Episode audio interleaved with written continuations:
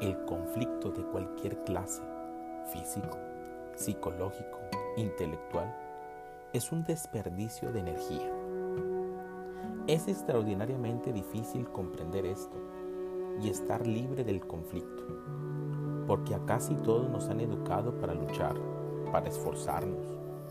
Cuando vamos a la escuela, eso es lo primero que nos enseña, que debemos esforzarnos. Y en esa lucha y en ese esfuerzo son sostenidos a lo largo de toda nuestra vida. Es decir, para ser buenos debemos de luchar, debemos de combatir el mal, debemos de resistir, de controlar. Así, desde el punto de vista educativo, sociológico, religioso, al ser humano se le enseña a luchar. Se le dice que para encontrar a Dios debe de trabajar, disciplinarse, practicar, quizás hasta reprimiéndose.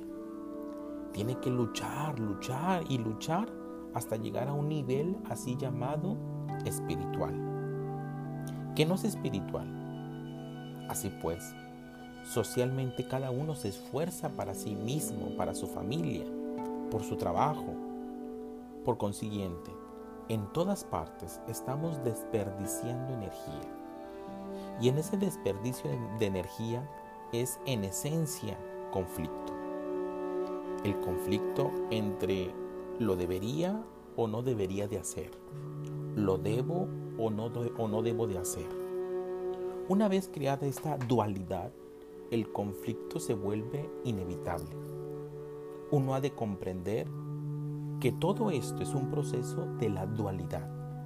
No es que no haya hombre y mujer, verde y rojo, luz y oscuridad, alto y bajo.